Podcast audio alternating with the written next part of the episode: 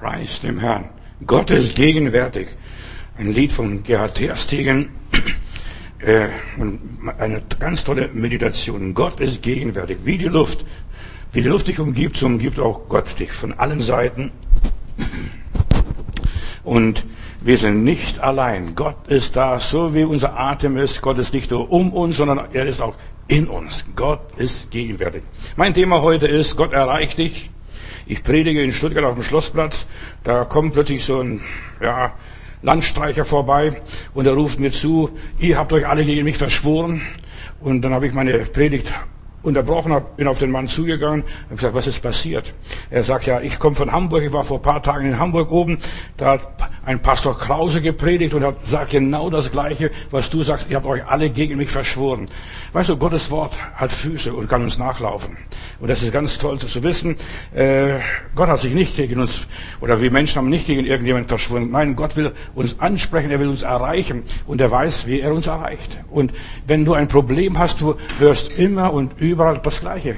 Kannst Radio einschalten, hörst das Gleiche, kannst Fernseher einschalten, hörst das Gleiche, hörst ein paar Leuten auf der Straße zu, du hörst auch das Gleiche, weil es dein Problem ist. So, es ist so wichtig zu wissen, also Gott ist gegenwärtig, überall, er begegnet uns auf Schritt und Tritt und mit Seilen der Liebe habe ich dich gezogen, so steht einmal in der Bibel. Gottes, Gott kann uns nachlaufen und das ist, was Gott uns verfolgt. So, wir haben einen persönlichen Gott. Er ist an unser Schicksal, an unserer Geschichte interessiert. Er geht uns nach. Er weiß, was ja, mit uns los ist. Ich denke nur an diesen Kämmerer, der kam nach Jerusalem, will Gott kennenlernen dort, dachte in Jerusalem, dort werde ich Gott finden, das ist ja die heilige Stadt, kauft sich eine Jesaja-Rolle, hat nichts bekommen, die Priester konnten ihm nicht weiterhelfen, ließ diese Jesaja-Rolle, dann fragte, wovon spricht der Prophet? Von sich selber oder von jemand anders? Wen meinte da? Und dann hat der Heilige Geist gerade den Philippus zu ihm geschickt, aus Samaria, aus einer gesegneten Erweckungszeit, geht zu dem Mann, halt dich an diesen Wagen auf der Straße nach Gaza und erklärt ihm den Weg des Heils. Und der wollte wissen, aber der wusste nicht wie. Und deshalb, Gott weiß, was unser Problem ist, wo unser Schuh drückt und wie er uns erreichen kann. Wenn Gott dich haben will, dann hörst du überall das Gleiche. Immer das Thema, das verfolgt dich. Und dann sagst du, ich weiß nicht, ihr habt euch alle gegen mich verschworen. Ich, war, ich kenne sowas.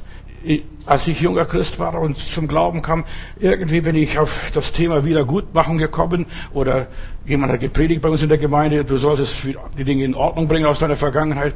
Dann habe ich einen Schraubenschlüssel angefackt dann hat der Schraubenschlüssel zu mir gesprochen, ich bin gestohlen, nämlich eine Zange, ich bin gestohlen, bei mir war alles gestohlen, was ich zusammen hatte. Weißt du, früher nannte man das Organisieren. Und ich habe das verstanden, wie man organisiert. Einfach mitgehen lassen, keiner hat es groß gemerkt. Und am Schluss habe ich den ganzen Kofferraum voller Werkzeuge gehabt, die gar nicht mir gehört haben. Die haben meiner Firma gehört, in der ich gearbeitet habe. Und dann muss ich das in Ordnung bringen. Und ich weiß, wie schwer es ist, sein Leben in Ordnung zu bringen. Und die Werkzeuge sprechen zu einem einem, ich bin gestohlen, ich gehöre dir gar nicht. Das hast du mitlaufen lassen und das weißt du zufällig ganz genau, wo du es mitlaufen liest. So ein Kugelschreiber oder so ein Lineal oder irgendetwas, eine, irgendeine Kleinigkeit. So, bis wir die Sache in Ordnung gebracht haben, und es ist so wichtig, dass wir auf die Stimme, die innere Stimme hören, das ist unser Gewissen. Unser Gewissen schlägt Alarm. Ich bin gestohlen. Wir mögen Gott verloren haben oder ihn nicht verstehen und so weiter, aber Gott gibt sich uns zu erkennen Gott spricht zu jedem Menschen zwei oder dreimal ganz besonders, ohne dass sich jemand gegen einen verschworen hat. Gott kennt uns und für ihn sind wir nicht verloren, ihr Lieben. Gott geht uns nach. Wir können ihm gar nicht weglaufen, selbst wenn wir um die ganze Erde reisen würden, sogar zum Mond fliegen würden. Gott würde uns auch dort noch verfolgen. Gott ist den Menschen ja, immer wieder nachgegangen, schon allein als der Mensch sündigte. Adam, wo bist du? Verstehst du? Er hört die Stimme seines Gewissens. Adam, wo bist du? Ein Jonah, der ist von Gott abgehauen, der hat von Gott einen Auftrag gehabt, geh nach Ninive und predige den Leuten Buße und Bekehrung und dass sie ihr Leben ändern.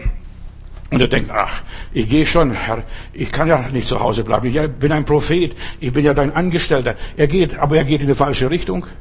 Und mitten auf dem Meer kommt ein großer Sturm. Die Schiffsleute kriegen große Probleme. Er wurde dann über Bord geworfen und so weiter. Ein Fisch verschluckt ihn und bringt genau an der Stelle, wo er von Gott abgehauen ist. Und jetzt geht er nach Ninive. Gott kann man nicht weglaufen. Du kannst denken, was du willst hier. Du kannst alles unternehmen, kannst, ja, ein Heide werden, kannst aus der Kirche austreten, kannst alles fallen lassen, alles abschalten, dich überall abmelden und deinen Pass verbrennen. Aber Gott weiß, wer du bist. Er weiß, wo du wohnst und er weiß, wie du heißt. Ja. Gott geht uns nach, er liebt uns, weil er Gedanken des Friedens hat. Gott erreicht uns sogar auf Umwege. Das, sind, das ist der verlorene Sohn plötzlich, der sitzt beim Schweinebauer und kriegt Hunger, kriegt nichts zu essen, nicht weil das Gefräß der Schweine dafür anrühren. Und dann sagt er, ich habe noch einen Vater. Und plötzlich besinnt sich auf seine Geschichte, wo er herkommt. Gott erreicht uns immer auf Umwege und meistens dann, wenn wir es gar nicht mit ihm rechnen. Und er ruft uns und spricht mit uns, wenn wir da reif sind. Manchmal erreicht er uns durch Krankheit, ein andermal erreicht er uns durch Krisen oder Katastrophen. Seine Wege sind nicht unsere Wege. Und seine Gedanken sind nicht unsere Gedanken. So steht es in der Bibel. Studiere mal die Menschen der Bibel. Wie hat Gott sie erreicht? Meistens, wo sie am allerwenigsten an Gott dachten. In dunklen Stunden, da wo sie versagt haben, dort hat Gott sie erreicht. Ich denke nur, hier Abraham in Ur in er will Gott dienen, aber er sieht, da, ja, da läuft nichts hier. Und dann sagt Gott, zieh aus aus deiner Vaterstadt in ein Land, das ich dir zeigen werde. Und dann geht er auf der Suche. Er ging durch schwere Prüfungen. Manchmal hat er eigenmächtig gehandelt. Er hat eine Sehnsucht gehabt, ich brauche einen Sohn, um dieses Geschäft, dass der das Geschäft übernimmt, die Firma, ja, alles, was ich habe. Aber er hat keinen Sohn gehabt und er macht alles Mögliche, um das zu erreichen, was sein Herzenswunsch war, ein Sohn. Aber Gott hat es nicht vergönnt, bis die Zeit reif war, bis alles so sich ineinander fügte. Wenn der liebe Gott uns ruft, dann fügt sich alles so ineinander. Auf Umwege erreicht uns der allmächtige Gott. Seine Frau war unfruchtbar, er hatte keine Erben und das war sein Problem. Sein Leben hat ihm keinen Sinn gemacht. Und oft ist so, dass Leute von Gott erreicht werden, als sie merken, du, das bringt mir nichts. Ist das wirklich alles? Ist das wirklich alles, was ich jetzt habe? Und dann fängst du an zu suchen. Das ist nichts und das ist nichts und das ist nicht. Dann gehst du durch die ganze Welt und probierst Philosophie, Theologie, Psychologie und alle Logiken, versuchst du einfach den Weg zu finden. Gott erreicht uns in unseren Problemen, in unseren Wünschen, in unseren Sehnsüchten. Und plötzlich sagt er, guck mal, das ist die Tür, das ist der Weg, den gehst du jetzt. Er erreichte einen Jakob, der auf der Flucht war. Und Jakob war ein Schlitzohr, ihr Lieben. Also ein, ein, ein, cool berechnender Mensch, der hat einfach gesagt, ich will den Segen abluchsen darf bei diesem Esau, verkauft sein, äh, deine Erstgeburt und, und betrügt ihn und jetzt muss er fliehen. Und gerade als er auf der Flucht ist, die erste Nacht, schläft er draußen dem freien Himmel und dann gibt Gott ihm sogar noch einen Traum. Diesem Betrüger, der seinen Vater betrügt und, und seinen Bruder abluchst, den Segen, da gibt Gott ihm eine Vision, eine der schönsten Gesichter und Träume überhaupt, eine Himmelsleiter, wo die Engel Gottes rauf und runter gehen. Und das hat ihn gehalten. Gott hat mich nicht aufgegeben, auch wenn ich ein Schlitzohr bin, auch wenn ich ein Betrüger bin, auch wenn ich meinen Vater belogen habe. Immer wieder besinnt er sich an diese Geschichte und dann kommt er nach 20 Jahren zurück an der gleichen Stelle oder fast an der gleichen Stelle und dann bekommt er so einen Klaps auf den Hintern und es gibt einen Schlaganfall in seinem Leben wahrscheinlich. Das war das. Er hinkte und humpelte. Das ist die Geschichte. Gott zähmt die Menschen. Gott arbeitet an unserem Leben. Und er macht uns zu Typen oder zu Charakteren, wovon ich am Mittwoch gesprochen habe, dass wir Gott wohlgefällig sind. Gott erreicht uns. Gott hat einen Josef erreicht. Die Brüder haben ihn als Sklaven nach Ägypten verkauft. Er hat schwere Zeiten durchgemacht. Also Gott, du hast mich vergessen. Hier sitze ich jetzt Mutterseelen allein, 17-jährige Junge hier, verstehst du, gleich als Sklave verkauft er im Haus des Potiphars. Dann muss er ins Gefängnis, dort wird er vergessen wieder. Aber Gott hat ihn nicht vergessen. Gott hat ihn nicht aufgegeben. Gott, hat, Gott kannte sein Herz. Er wollte das Richtige, aber es hat nicht geklappt bis jetzt. Er hat ihn nicht aufgegeben. Und der Herr war mit Josef. Und Gott ist mit dir, wo du auch hingehst. Egal was du treibst, egal wie deine Geschichte ist, Gott gibt dich nicht auf. Das ist die Wahrheit, die ich hier verkündigen möchte. Gott rettete durch Josef seine ganze Familie, die ganze Welt sogar. Die Welt wäre verhungert, vor die Hunde gegangen. Da bahnte sich eine Katastrophe und Gott wusste, was jetzt kommt als nächstes. Und Gott hat schon im der vorlaufenden Gnade den Josef dorthin platziert, wo er ein Segen sein kann. Gott erreichte Josef in all seinen Tiefen. Und dort ließ Gott ihn alles vergessen, was da passiert ist, was die Brüder ihm angetan haben. Und da begann seine Geschichte wieder von vorne. Er ließ, und wir können erst richtig anfangen, wenn wir zum Nullpunkt gekommen sind. Ich habe alles probiert, alles durchexistiert, alles unternommen. Nichts hat gebracht. Und jetzt, Herr, jetzt bist du noch da. Ja, ich habe schon alles probiert. Und jetzt bist du die letzte Hintertür, die letzte das letzte Türchen, das bist du, lieber Gott. Wenn es einen Gott im Himmel gibt, hol mich aus diesem Stalingrad oder was es auch ist, aus diesem KZ, aus dieser Hölle heraus. Allein Moses erreicht. Gott wollte einen Messias haben, einen Heiland haben, der die Israeliten aus der ägyptischen Gefangenschaft herausführt. Und Gott hat diesen Moses erreicht.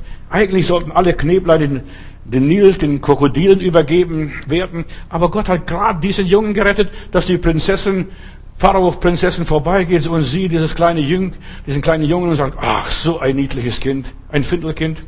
Und Gott gebraucht diesen Moses auf dem Hof des Pharao eigentlich der gegen Gott war, der muss sogar den, den Buben da ernähren und hochpeppeln, in alle Weisheit Ägyptens unterweisen, 40 Jahre lang.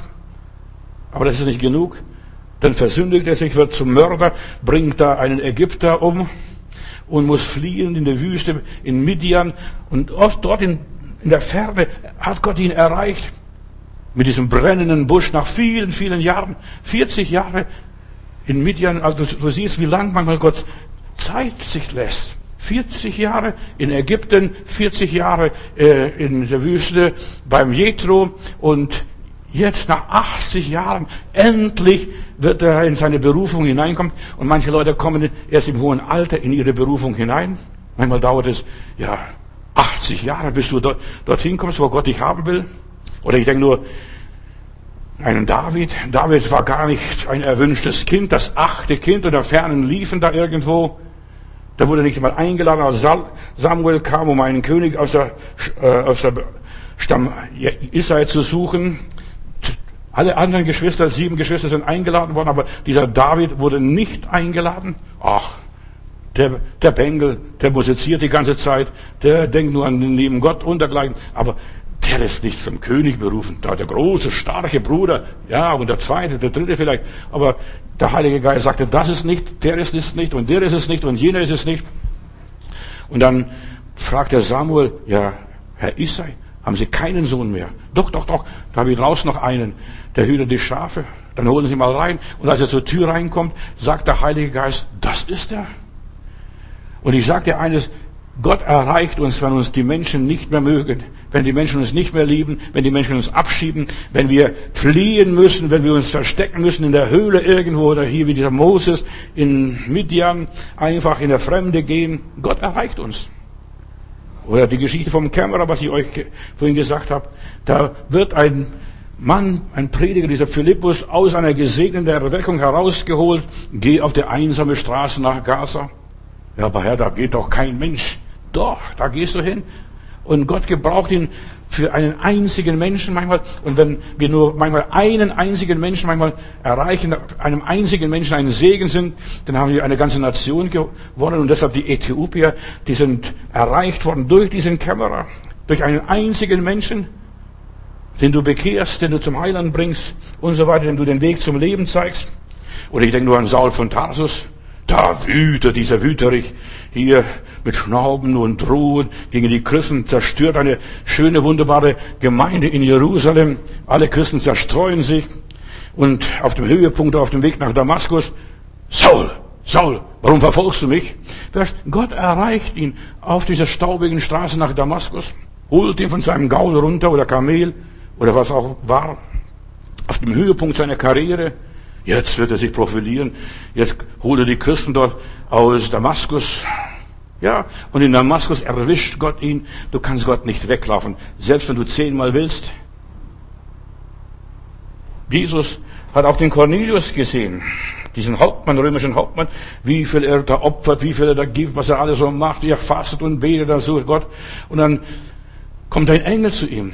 Wenn Menschen einen nicht mehr erreichen können, dann kommen Engel und ein Engel sagt, du, lieber Cornelius, äh, da in Joppe, da ist dieser Prediger da, der predigt gerade zur Zeit, dieser Petrus, hol dir den Petrus und der wird dir den Weg sagen, der bekommt die Adresse, der bekommt alles komplett geliefert, geh dort mal hin. Und er holt den Petrus und Petrus ist im Haus des Cornelius und sagt, ich weiß gar nicht, warum ich hier bin, was ihr wollt.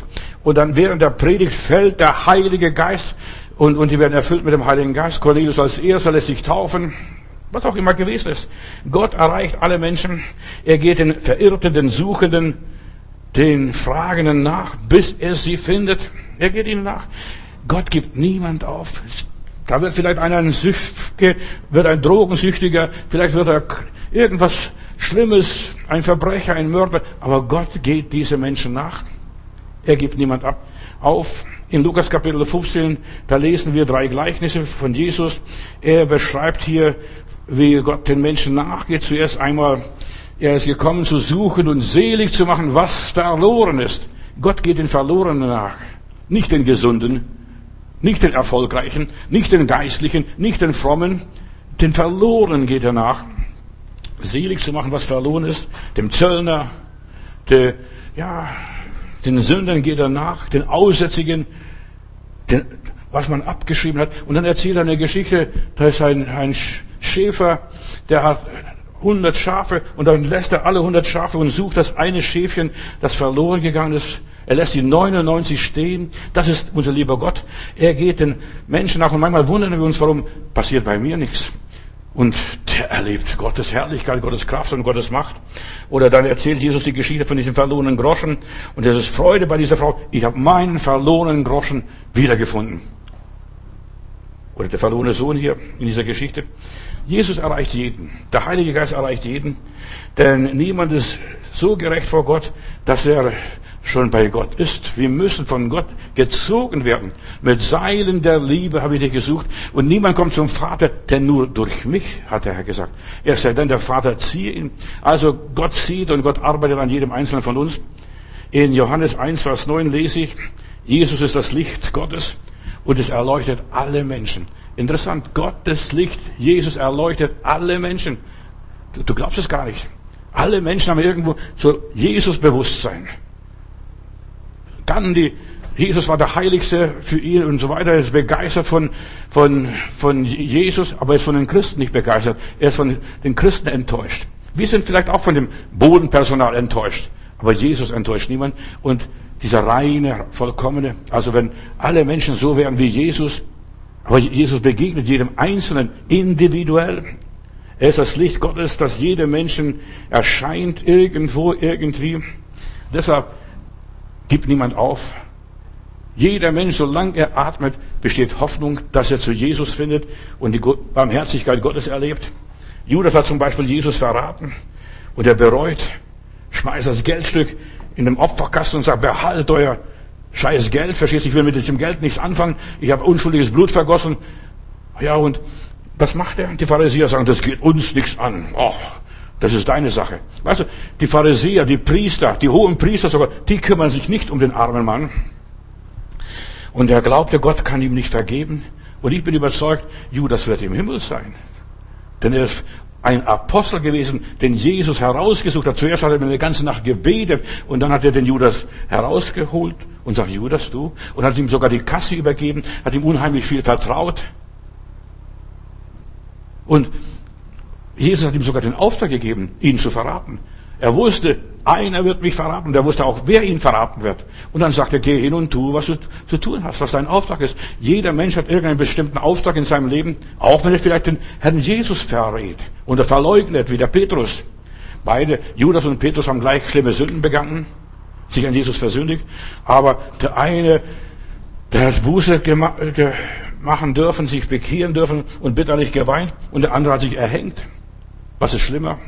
Beides ist schlimm.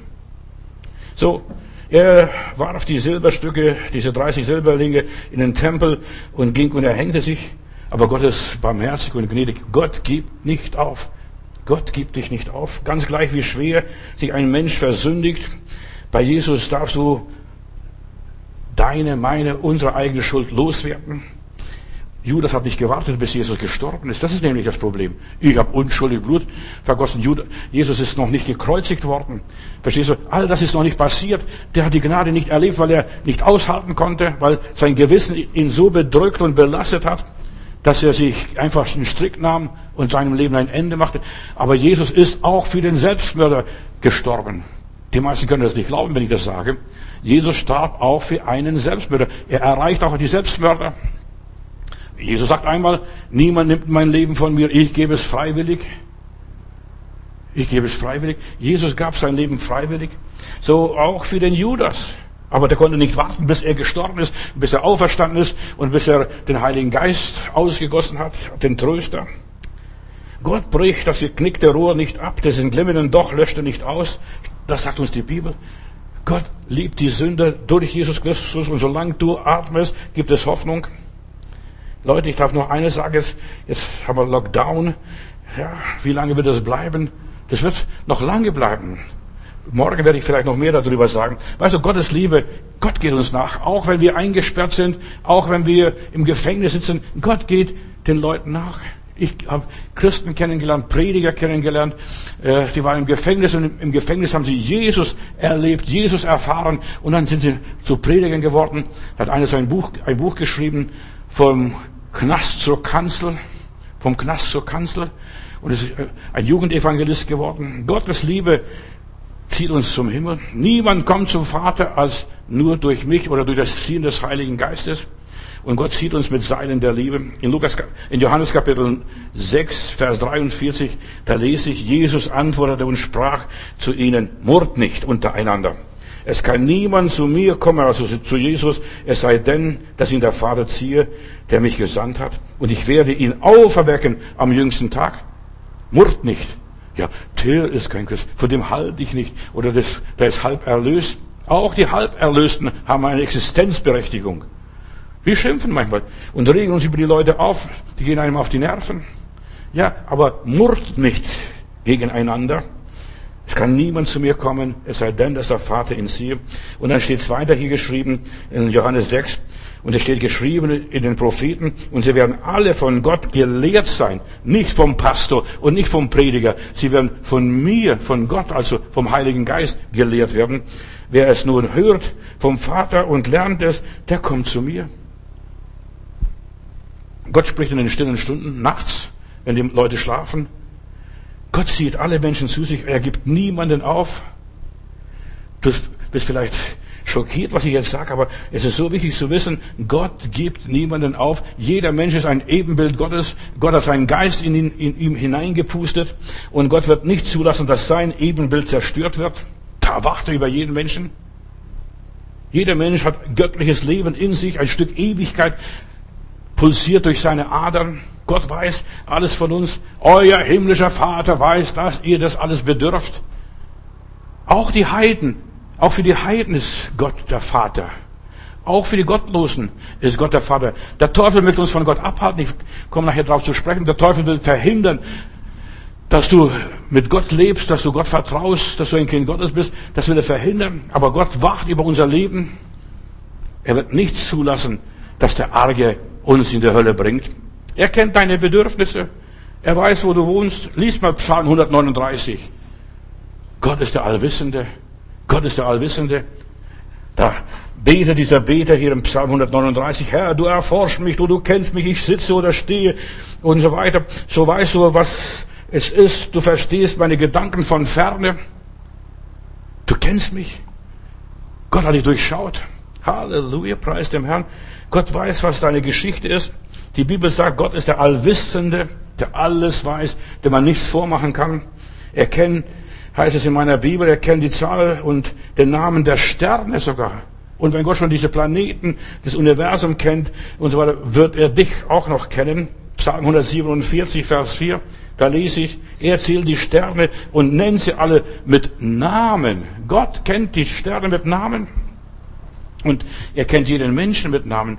Deshalb, ich habe dich bei deinem Namen gerufen und du bist mein. Das gilt pauschal, allgemein für alle Menschen. Und Jesus kannte die Menschen genau. Daniel Kapitel 2, Vers 22. Gott kennt alle Geheimnisse. auch diese, deine geheimen Wünsche und Sehnsüchte. Er kennt deine Zukunft, er kennt deine Vergangenheit. Er weiß, wo und wie er uns abholen kann. Und plötzlich, wann wirst du von Gott angeschossen, harponiert und mit Seilen der Liebe, so wie ein Angler erzieht und lässt das Fischlein ein bisschen zappeln. Gott lässt dich manchmal zappeln. Er weiß alles von deinem Leben. Sogar deine Haare sind auf deinem Haupt gezählt. Matthäus Kapitel 10, Vers 30. Gott erreicht uns. Er steht über Raum und Zeit. Er weiß alles aus meiner Vergangenheit. Das kann, ihm kann ich nicht verbergen, verstecken. Er gibt mir die Freiheit. Adam, wo bist du? Mal tu das, was hast du gemacht? Das ist, er kennt alle Details, auch Dinge, die wir schon längst vergessen haben. Er weiß alles, auch über meine Zukunft, was, was noch alles kommt, was alles passieren wird. Gott zieht alle Menschen zu sich. Er hat niemanden aufgegeben. Ist zu groß dieser Gedanke. Das können, die Christen denken exklusiv nur ich, nur wir, nur wir, nur unsere Gemeinde, nur wir, die kleine Herde. Das ist Vaters Wohlgefallen, euch das Reich zu geben, gewiss. Gott braucht nicht viele, aber Gott kennt jeden Einzelnen und freut euch, dass eure Namen im Himmel geschrieben sind, dass sie noch im Buch des Lebens stehen. Warum? Weil jeder Mensch das Ebenbild Gottes ist und Gott wird nicht zulassen, dass sein Ebenbild zerstört wird. Gott ist der Allwissende. Euer himmlischer Vater weiß, dass ihr das alles bedürft. Psalm 139 nochmals. Herr, du erforscht mich und du kennst mich Egal was ich mache, ob ich stehe, egal was ich denke, du kennst mich schon von ferne. Ja, Gott zieht alle Menschen zu sich, niemanden gibt er auf, niemand muss verzweifeln und ich werde auch in den nächsten Tagen darüber sprechen. Sei nicht niedergeschlagen, sei nicht mutlos, wenn manches in deinem Leben nicht klappt. Gott ist der Allwissende, Gott ist der Ewige, der Treue, der Wahrhaftige. Um uns zu erreichen, muss er deswegen nicht unbedingt seine Pläne ändern. Es gibt schlaue Prediger und die sagen, wenn Plan A versagt, er hat Plan B. Nein, er hat immer noch den Plan A für unser Leben und er hat es genau durchgeplant und unser Leben ist immer, auch wenn vieles schief geht, Plan A. Gott hat schon alles immer gewusst.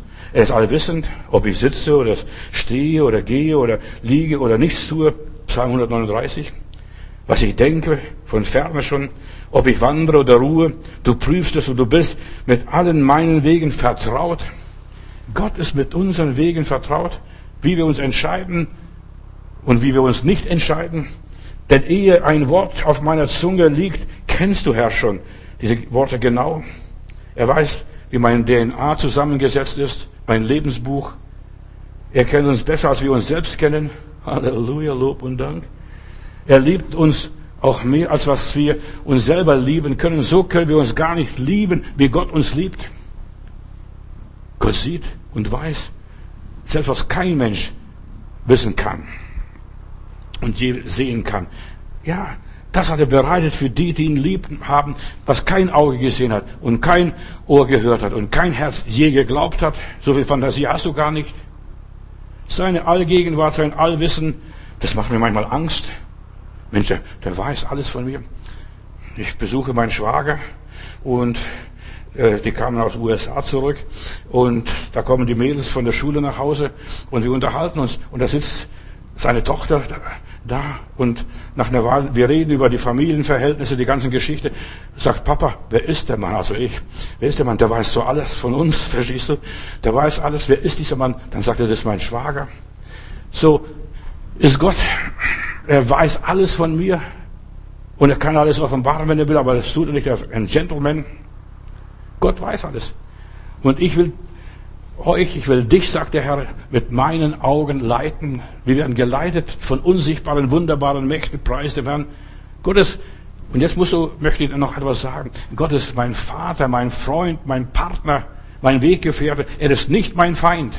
Die meisten Leute haben Gott als Feind Pass auf, als Polizisten, als Staatsanwalt. Nein, Gott und ich, wir haben alles gemeinsam.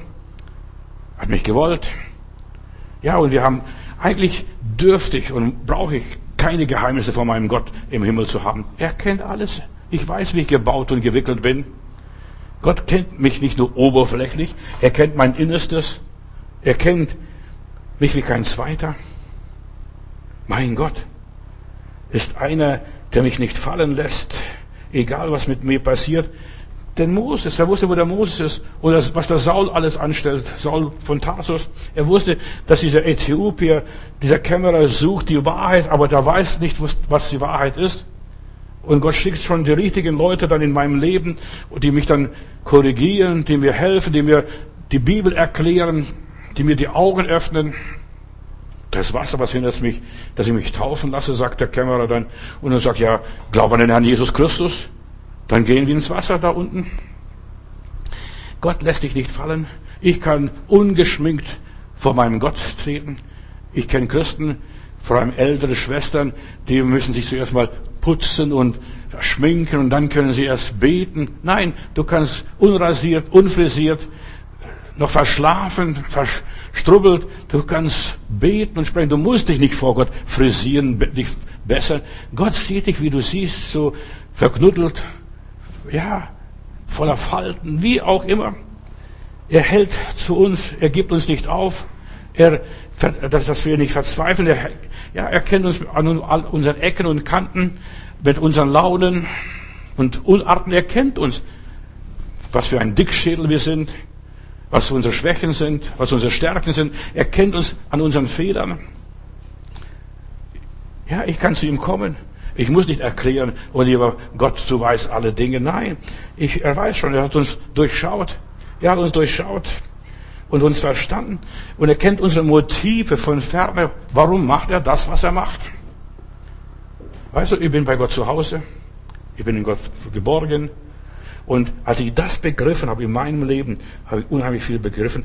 Ich muss keine Angst haben vor meinem Leben, vom Leben und Sterben. Gar nichts. Ich, muss, ich bin in Gottes Hand und ich kann von Gott nicht weglaufen. Und das tut meiner Seele gut. Ich kann einfach ruhen, bin geborgen in Gott, in Christus. Und Gott setzt sein Wissen nicht gegen mich ein.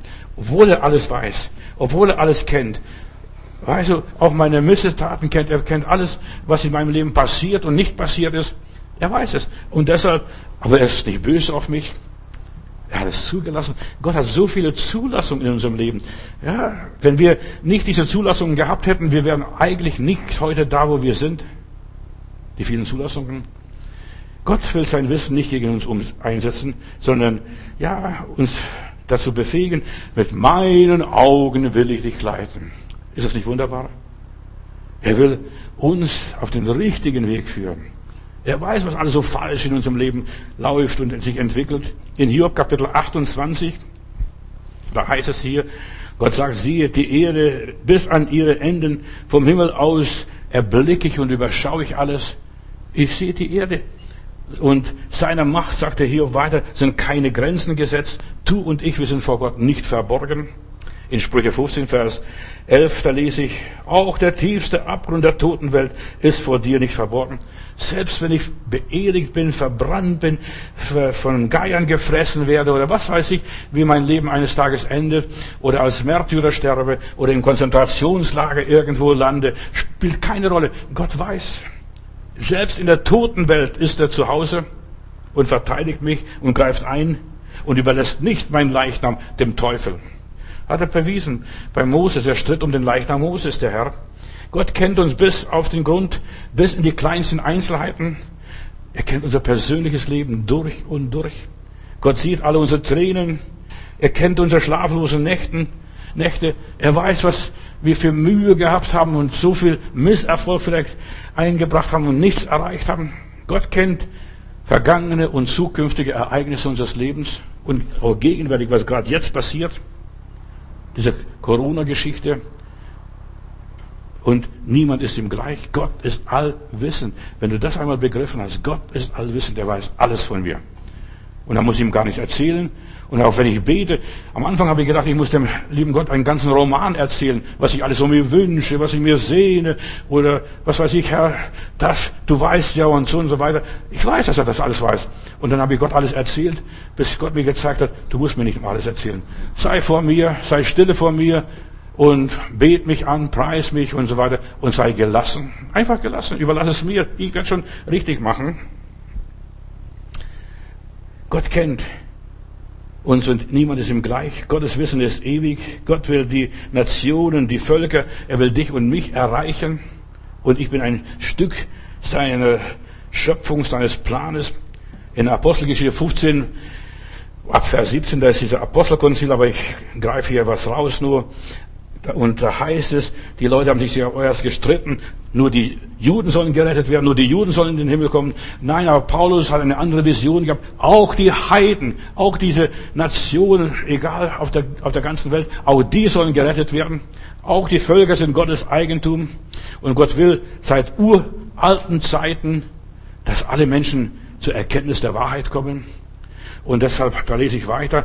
Und meine, so erklärt der Jakobus hier nachher im Apostel, auf dem Apostelkonzil, wir sollten nicht meinen, dass nur die Juden gerettet werden. Gott hat alle Menschen eingeplant und, und so weiter. Und wir wollen den Menschen keine unnötigen Lasten mehr aufbürden, dass sie sich beschneiden lassen, dass sie das Gesetz halten, dass sie, was weiß ich, alles auswendig lernen und die jüdischen Gesetze. Wir wollen dieses nicht ihnen aufzwingen. Und wir wollen ihnen allerdings in einem Brief schreiben, noch eins draufgeben, ja, gut, und von ihnen verlangen, dass sie sich nicht durch den Götzen sich versündigen, dass sie keine verbotenen sexuellen Beziehungen eingehen, also Unzucht und kein Fleisch von Tieren essen, die noch nicht völlig ausgeblutet sind oder Blut verzehren.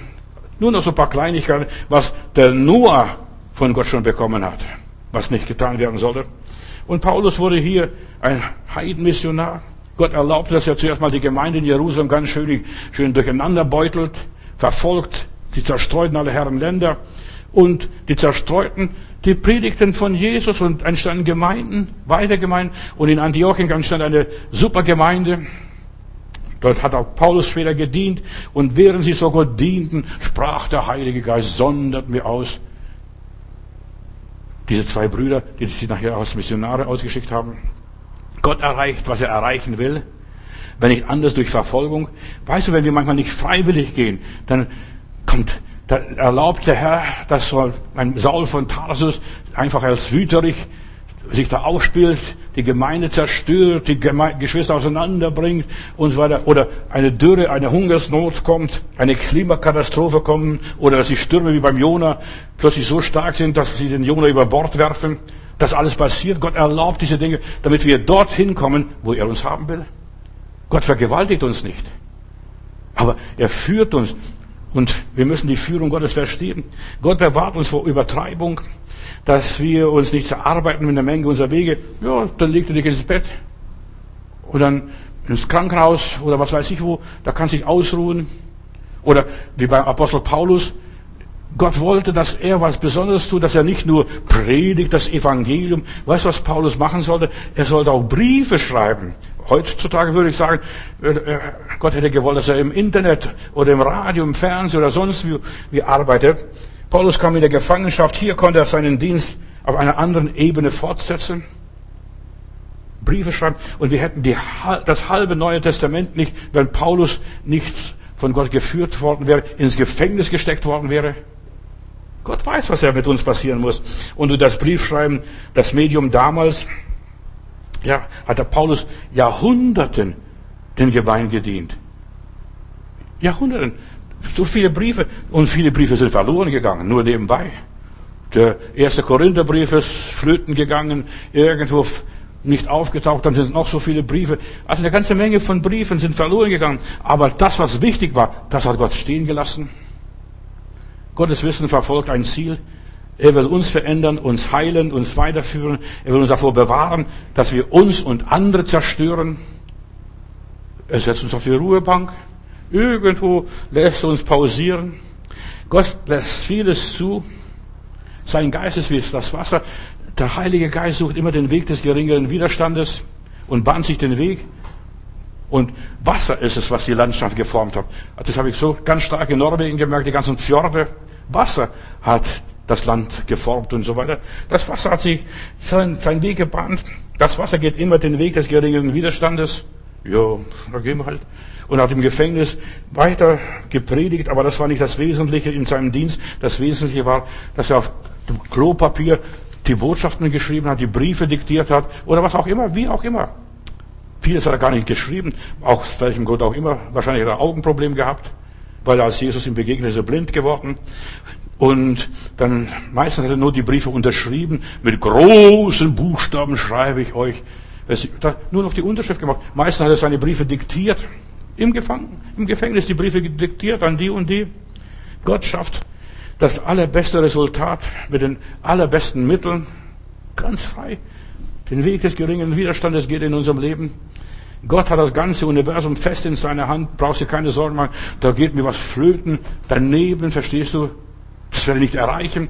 Nein, Gottes Plan und Gottes Ziel wird jeder Einzelne erreichen. Der kommt an dem Platz hin, wo Gott ihn haben wollte, was ihm vorgesehen war.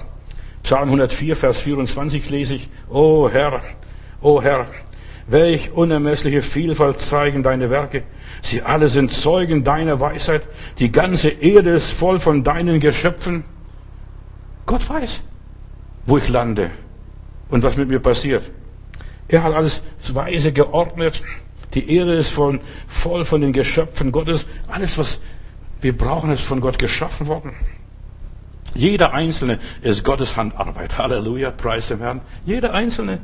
Heute arbeitet Gott vorwiegend durch die Naturgesetze, durch den Tagesablauf, durch das Tagesgeschehen, was alles draußen geschieht. Es begab sich. Beim Heiland heißt es immer wieder, es begab sich. Da wurde das verboten oder da gab es Widerstand, da gab es Widerspruch. Na gut, dann gehen wir woanders weiter. Es begab sich. Gott ist der Schöpfer. Der Mensch begreift nur Gott in der Natur. Und ich meine, Natur insgesamt, die ganze Schöpfung, du und ich, wir sind auch ein Teil der Natur. Was ist der Mensch im gesamten Kosmos? Nur ein Stäubchen? Lies Römer 1. Das, was man von Gott wissen sollte, wissen die Menschen schon von Anfang an. Gott hat das ganze Universum kreiert, geschaffen und hier lese ich in Römer Kapitel 1, denn es wird offenbart, geoffenbart Gottes Zorn vom Himmel her über alle Gottlosigkeit und Ungerechtigkeit der Menschen, welche die Wahrheit durch Ungerechtigkeit niederhalten, weil das von Gott Erkennbare unter ihnen offenbar ist, denn Gott hat es ihnen offenbart. Alles, was der Mensch wissen soll, ist schon bereits offenbart. Gehst nur in den Wald. Geh mal nur in den Wald, irgendwo in der Wüste. Selbst in der Wüste, wo nicht viel los ist, selbst da erlebst du die Größe Gottes. Ich habe mich mal auf einer Reise durch Israel mich von, meiner Gruppe abgesetzt und ich wollte mal die Wüste erleben. Und dann bin ich in so eine Mulde gegangen und habe mich mit hingesetzt. Du plötzlich höre ich meinen Puls, ich höre alles, verstehst plötzlich höre ich was ganz anderes, was ich vorher nie gehört habe. Kein Vogel, gar nichts, aber ich höre eine innere Stimme. Deshalb viele Menschen haben Gott erlebt in der Wüste. In der Wüste, die sind extra in der Wüste rausgegangen, um Gott kennenzulernen. Also sein unsichtbares Wesen ist ihnen offenbart. Denn sein unsichtbares Wesen, heißt es hier, Römer 1, sowohl seine Kraft als auch seine Göttlichkeit wird seit Erschaffung der Welt in dem Gemachten und Wahrgenommenen geschaut, damit sich niemand entschuldigen kann. Gott erreicht jeden. Jeden, denn jeder ist irgendwo draußen in der Natur. Beim Angeln, beim Spazierengehen, bei Klettern in den Bergen oder beim Ackern auf dem Feld. Ja, Gott spricht durch die Natur, durch seine Schöpfung. Selbst wenn es nur ein Balkon ist und du ein paar Blümchen zu Hause auf dem Fenster hast, selbst da spricht Gott. Wer hat das alles gemacht? Wer hat das alles gemacht? Er spricht durch Naturkatastrophen. Wenn wir im Guten nicht hören, dann hören wir durch Naturkatastrophen. Wie jetzt Corona. Verstehst du? Wir hören, der Mensch, Gott ruft uns in unserem Dasein, wo wir sind. Diesen brennenden Busch bei Moses. Mensch, der brennt und brennt und brennt und brennt und verbrennt nicht. Was ist denn da los? Gott spricht durch Krankheiten. Wir sagen natürlich, Krankheiten ist die Sprache des Körpers, aber Gott spricht zu uns. Du schuftest zu viel, du läufst zu viel, du strengst dich zu viel an, du überforderst dich. Mach mal kurz. Oder durch Nöte, die Leute sagen so in den Sprichwörtern, hört mal die Sprichwörter richtig an. Da heißt Not lehrt beten. Nicht der Pastor lehrt das Beten, nicht die Bibel lehrt das Beten, auch nicht der Heilige Geist lehrt das Beten. Die Not lehrt das Beten. Jeder Mensch kommt einmal an einen Punkt, an dem er ein Bewusstsein für Gott bekommt. Ich, ich werde es nie vergessen. Wir sind in Indien, überfliegen einen Raum und plötzlich heißt es, bitte schnallen Sie sich an und wir müssen das und das machen, Kopf nach vorne, zwischen den Knien und nach vorne beugen. Und was glaubst du, was da passiert? Plötzlich kann jeder beten. Der Hindu, der Christ, der Atheist, da gibt es keine Gottlosen, 10.000 Meter Höhe, da gibt es keine Gottlosen. Plötzlich kann der Mensch das. Ja. Und jeder Mensch weiß es. wie man betet. Und bevor die Menschen Burgen und Schlösser gebaut haben, haben sie äh, Altäre gebaut und gebetet. Irgendwo kommt jeder der Gedanke und so weiter, ist das alles nur Zufall? Ist das alles nur Schicksal? Steht nicht eine höhere Macht dahinter, die das alles leitet und lenkt? Es muss doch einen Gott geben. Was glaubst du, warum die Atheisten so aktiv sind, Gott zu bekämpfen? Gott ist tot. Ja, wenn Gott tot wäre, dann sollte man ihn in Ruhe lassen und sagen, Ruhe in Frieden. Aber Gott ist nicht tot. Gott lebt. Und deshalb versucht der Mensch, es uns zu erdrücken und zu bekämpfen. Gott redet durch die Schöpfung. Durch die Geburt eines neuen Menschen, ein Baby, wenn geboren wird, verstehst du? Und das ist die Offenbarung Gottes. In den Psalmen heißt es einmal, Nacht für Nacht offenbart sich seine Kunde. Nacht für Nacht. Der Mensch schläft. Und er denkt, er schläft, aber er schläft nicht. Die, Gott redet nachts im Traum. Und es heißt, dass die Himmel die Herrlichkeit Gottes verkündigen. Die Himmel erzählen, da gibt es ein groß schönes Lied, die Himmel erzählen die Ehre Gottes. Ja, der Himmel, das Universum ist eine Handschrift Gottes. Die Schöpfung erzählt uns von Gott. Hier sieht man nicht in der Stadt die Sterne. Aber wenn du draußen auf dem Land bist, wo der ganze äh, Elektrosmog nicht da ist, verstehst, da siehst du die Sterne. Weißt du, wie viele Sternlein dort am Himmel stehen? Ja. Selbst wenn der Mensch verdrängt, wo kommt es? Und das ist so exakt, dass man heute sogar zum Mars fliegen kann. Die Saude sind jetzt erst, jetzt die Saude, nicht die anderen, sondern die Saude sind jetzt zum, zum Mars geflogen zum ersten Mal und ihr, ihr Satellit oder ihre Rakete umkreist den Mars. Das vorstellen. Selbst die Saudis, die Araber.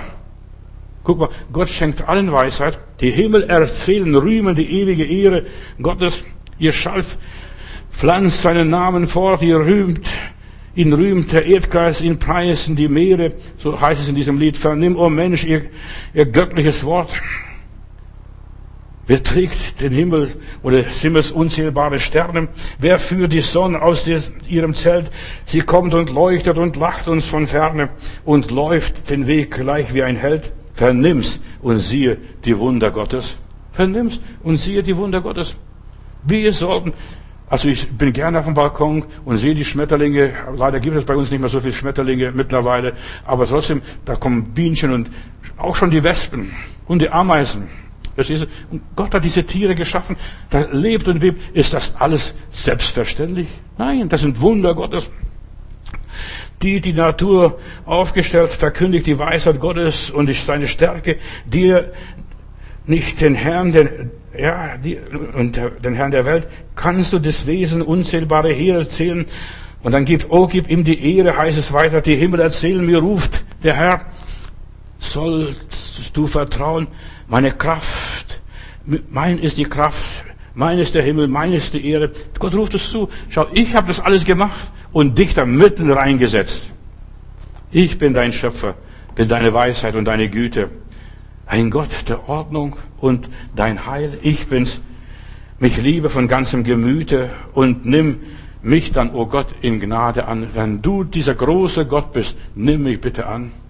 Das ist unsere Bestimmung. Die natürliche Neigung des Menschen ist es, die Wahrheit zu verdrängen. Nur Evolution, Zufall. Ja, das ist nicht Evolution. Der Urknall. Aber irgendjemand muss den Urknall ausgelöst haben. Gott redet laut und deutlich manchmal durch seine Schöpfung, von seiner Größe und Realität und dann diese Perfektion. Schau, so eine kleine Ameise, da können die ganzen Computer nicht mitmachen. Verstehst du, was sie alles können? Wie raffiniert sind? Mit meinen Enkeln habe ich manchmal auf meinem Balkon gespielt und einfach, ja, die haben die Ameisen gejagt und dann habe ich gesagt, das sind auch Geschöpfe Gottes und dann, selbst wenn du sie verführen willst, du kannst die gar nicht verführen, die haben so eine hohe Intelligenz. Und das ist Gott. Und dann sagt Gott sogar dem Menschen, du fauler Mensch, geh und lerne von der Ameise. Die Schöpfung ist die erste Offenbarung Gottes. Und dann kommt es die allgemeine, und das, das ist die allgemeine Offenbarung Gottes. Und dann erst, wenn du diese allgemeine Offenbarung Gottes verstehst, dann will Gott sich doch mehr sich die offenbaren. Gott erreicht jeden. Wenn du nur dich erreichen lässt. Aber manche sind, haben Angst, die haben ein schlechtes Gewissen Gott gegenüber. Die besondere Offenbarung Gottes ist der Heilsplan Gottes, dass wir Jesus erkennen als unseren Retter. In Römer Kapitel 11, Vers 33 lese ich, Oh, welch eine Tiefe des Reichtums, beides der Weisheit und der Erkenntnis Gottes. Wie unbegreiflich sind seine Gerichte und unerforschlich sind seine Wege. Denn wer hat des Herrn Sinn erkannt und wer ist sein Ratgeber gew gewesen? Wer? Oder wer hat ihn zuvor etwas gegeben, das er wieder zurückgeben müsste und sollte? Ja, Gott ist der Schöpfer aller Dinge. Die Wunder Gottes kann man nicht erklären. Man kann es, aber da kommt es nicht weit. Irgendwo bleibst du stecken. Irgendwo geht es nicht mehr weiter. Man muss auch gar nicht erklären, denn Erklärungen bringen ja nichts. Also für mich persönlich, entweder glaube ich es oder glaube ich es nicht, aber Erklärungen, wenn mir jemand was erklärt, dieses Aha, also das, ich muss selber durch mein Inneres dieses Aha-Erlebnis haben. Gott bleibt Gott und er ist größer als unser Verstand, größer sogar als unser Gewissen, steht einmal in der Bibel. Gott ist ein Gott, der Wunder tut. Ihm ist nichts unmöglich. Er weiß alles, was war und was ist und was sein wird. Das ist Gott. Oh, ich bin fasziniert von meinem Gott. Dieser Gott ist nicht stumm geworden. Wir denken ja am achten Tag oder am siebten Tag der Route, da schafft er nichts. Nein, Gott macht Überstunden. Gott arbeitet immer noch. Er hat schon alles getan, alles festgelegt, muss aber gar nicht groß was tun. Das ist alles schon geregelt, alles geplant. Alles festgeschrieben. Der Plan ist perfekt. Sein Programm läuft schon so perfekt. Es greift alles ineinander. Es kommt, wie es kommen muss. Und Gott ruhte, tut nichts mehr. Jetzt wartet er, bis sich das alles erfüllt. Bis das Uhrwerk so weit ist. Einmal rum um die Sonne oder um das und jenes. Das ist die Realität. Er hat seinen Lauf veranlasst, das Ziel vorgegeben und es kommt, wie es kommen muss für jeden einzelnen Menschen. Alles verwirklicht sich, es entwickelt sich.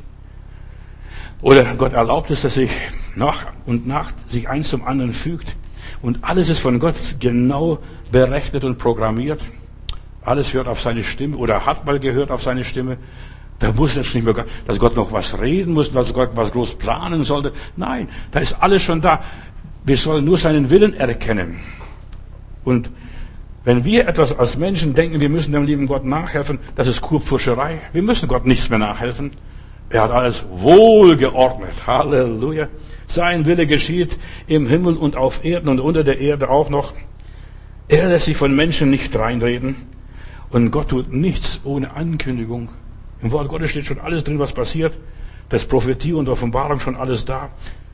Und die Zeit muss nur noch reif werden. Ich muss so weit kommen. Ich muss reif werden. Ja, die ganze Apokalypse, die Offenbarung, die erfüllt sich gerade in unseren Tagen vor unseren Augen. Wer an das erste, an das erste Wort der Bibel nicht glauben kann und Gott schuf Himmel und Erde, der kann auch nicht auf das letzte Pünktchen in der Bibel, in der Offenbarung glauben. Alles ist Offenbarung, alles ist festgeschrieben. Und dort wird uns gesagt, Gott ist ein allwissender Gott, hat alles unter Kontrolle. Halleluja. Ihm geht nichts verloren. Selbst wenn wir auf dem Holzweg sind. Ich denke nur an diesen Berufspropheten Biliam, der sollte vom König Moab äh, das Volk Gottes verfluchen. Und er ist auf dem Weg, freut sich schon, kann ich was verdienen. Das ist durch meine Prophetien und er weissagt fürs Geld. Und unterwegs begegnet Gott ihm. Ein Engel steht im Weg und der Esel weigert sich nach, er schlägt den Esel, flucht und schimpft, läuft gar nichts. Und dann sagt plötzlich der Esel, der Esel fängt an zu sprechen. Warum schlägst du mich? Der Esel blockiert in den Weg. Weißt du, Gott kann uns die Wege blockieren, selbst wenn wir auf dem Holzweg sind, uns versündigen wollen. William wusste, ich kann nichts anderes sagen als das, was Gott vorhat, was in seinem Plan feststeht, was mit Israel los ist. Und ich sehe einen Stern von Jakob. Weil, sagt er und prophezeit diese große Prophetie. Alles, was Gott einem eingibt und zeigt, das hat er schon längst gesagt. Das hat er längst schon bewirkt und so weiter. Und wir dürfen das ausführen, wozu uns er grünes Licht gegeben hat. William, geh jetzt, du bist schon auf dem falschen Weg, aber geh zum Moab und sag nur das, was ich dir sage und was du bei mir siehst. Irgendwie erreicht Gott jeden Menschen und jeder Mensch weiß, was richtig und falsch ist. Das ist das Schlimme dabei. Jeder Mensch weiß, von sich aus, ohne große Schulbildung, Und meistens die Leute, die nicht großschulgebildet sind, die wissen mehr als manche Theologieprofessoren. Jeder Mensch hat ein Gewissen, hat Ahnungen, hat Träume, hat die innere Stimme, hat ein Herz, hat ein bisschen Gefühl, hat Augen im Kopf. So einfach ist es. Gott hat uns alles gegeben, damit wir mit unseren Sinnen ihn wahrnehmen können. Wenn der Mensch stille wird, und das ist, das habe ich in der Wüste kennengelernt, wenn du mal stille bist, wenn um dich alles herum still ist, kein Programm, kein Fernseher, kein Radio, kein, kein Smartphone, nichts, kein Vogel, dann hörst du plötzlich deine Stimme und dann verstehst du Gott. Wenn Gott in biblischen Zeiten nicht durch Träume und durch Gesicht und Offenbarungen zu den Menschen reden konnte, hat er einfach Gerichte geschickt, Katastrophen, Hungersnöte, Krisen, Kriege. Dieser personale Gott, ja, will einer Person gegenübertreten. Dir und mir will er begegnen. Gott erreicht uns, egal wo wir sind, was wir sind. Da heißt es in der Bibel, lese ich hier, siehe, des Herrn Arm ist nicht zu kurz, dass er mir, dir, uns nicht helfen könnte. Seine Ohren sind nicht hart geworden, dass er uns nicht hören würde. Ist es nicht toll? Gott hört uns und Gott sieht uns. Er erreicht uns. Deshalb, egal was jetzt auch durch Corona oder was auch immer ist, um uns herum geschieht, sein Arm ist immer noch ausgestreckt und Gott lenkt Menschenherzen wie Wasserbecken. Gott ist es, der die Dinge macht. Irgendwie erreicht Gott jeden Einzelnen. Man kann vor Gott nicht weglaufen. Er, er, er erfüllt seinen Plan in unserem Leben. Egal was aus seinem Leben wird. Er weiß, wo du wohnst. Selbst wenn du nicht angemeldet bist dort, verstehst du? Nicht eingetragen wirst. Und dass der Staat nicht weiß, wo du bist, aber Gott weiß, wo du bist. Er kennt dich von Anfang an. Irgendwie will Gott zu dir kommen. Ja, ich weiß, wo du wohnst. Ich weiß nicht, wie Gott es tun wird. Aber irgendwie wird Gott es tun. Sei getrost. Mein Arm ist nicht so kurz, dass er dir nicht helfen könnte.